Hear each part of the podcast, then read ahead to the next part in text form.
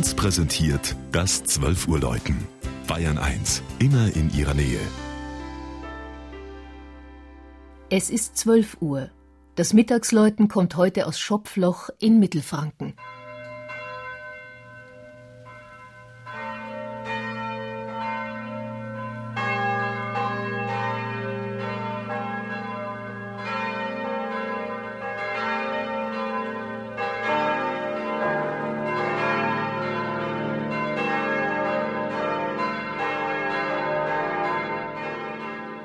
Wer auf der romantischen Straße bei Würzburg beginnend über Tauberbischofsheim, Kreglingen und Rothenburg weiter Richtung Süden reist, der erreicht beim Kilometer 136 den Markt Schopfloch und befindet sich damit hart an der Grenze zu Baden-Württemberg.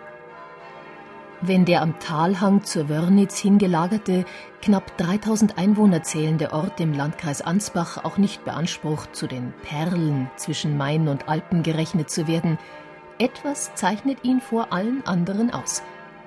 Man hat in diesem Handwerkerdorf schon aus der Not heraus immer zusammengehalten.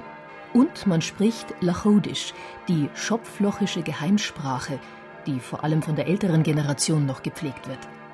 Die Mischung aus Hebräisch, Rotwelsch und Altfränkisch wird zurückgeführt auf den jahrhundertelangen hohen Anteil jüdischer Bevölkerung. Nicht umsonst gibt es hier einen der größten Judenfriedhöfe Süddeutschlands und auf die aus Salzburg eingewanderten Protestanten, darunter viele Maurer, die ihre eigenen Wortschöpfungen mitbrachten. Ein Außenstehender versteht übrigens kein Wort davon. Die evangelische Pfarrkirche St. Martin hat ihren Platz etwa in der Mitte des Straßendorfes und birgt unter der achteckigen, ziegelgedeckten Spitzhaube des Turms fünf Glocken. Vier davon wurden erst 2004 angeschafft und haben das alte Stahlgussgeläute ersetzt. Das Innere des Gotteshauses ist geprägt von der grau-grün gefassten, umlaufenden Empore und dem naturalistisch gemalten Altarbild.